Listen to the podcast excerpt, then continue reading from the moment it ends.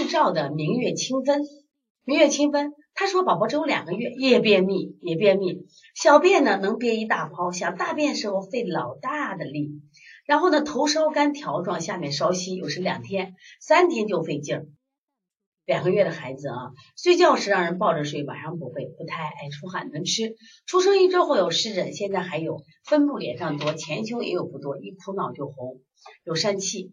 我用健脾益气给推了五天，也不太见效，只是睡眠和饮食有改善。老师给看看，其实啊挺好的了，就是就是这个谁，我觉得明月清分呀，就挺好的了，因为是两个月的孩子啊，就像这种便秘的孩子特别多。其实我们有时间。如果他这种便秘不影响吃，不影响喝，知道吧？也没有太多的问题。其实有的时候叫什么呀？攒肚，你听明白没？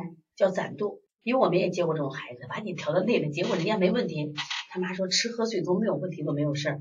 但是如果如果这个孩子他不拉的时候，他就有湿疹，那你就要调了。不拉的时候有湿疹，说明他拉不拉的时候体内就有热了，这时候湿疹就加重了。如果是他拉与不拉，湿疹都不加重，没有问题。而且你看人家不拉，人家还能吃，所以说你就没有问题，你就做就行了。我觉得你像只要睡眠和饮食改善，说明你的思路就好着呢。其实当有疝气的孩子，健脾益气的方法就对着，就对着呢。而且还有一个问题，你考虑一下啊，就是这个孩子就是母乳喂养还是混合喂养？脂肪量高不高？因为现在的妈妈都吃的特别好，而且用的国外奶粉，脂肪量高，她有时间也拉不出来，明白不？第二个，尽量不要抱。为啥不让抱？你这个小孩本来两个月的孩子，他都是自己睡的，像家长的养成习惯，他自己不是躺着的时候，他还咕用咕用，他哪会这个手脚还动，都是消耗嘛。尽量给家长说不要抱啊，不要抱。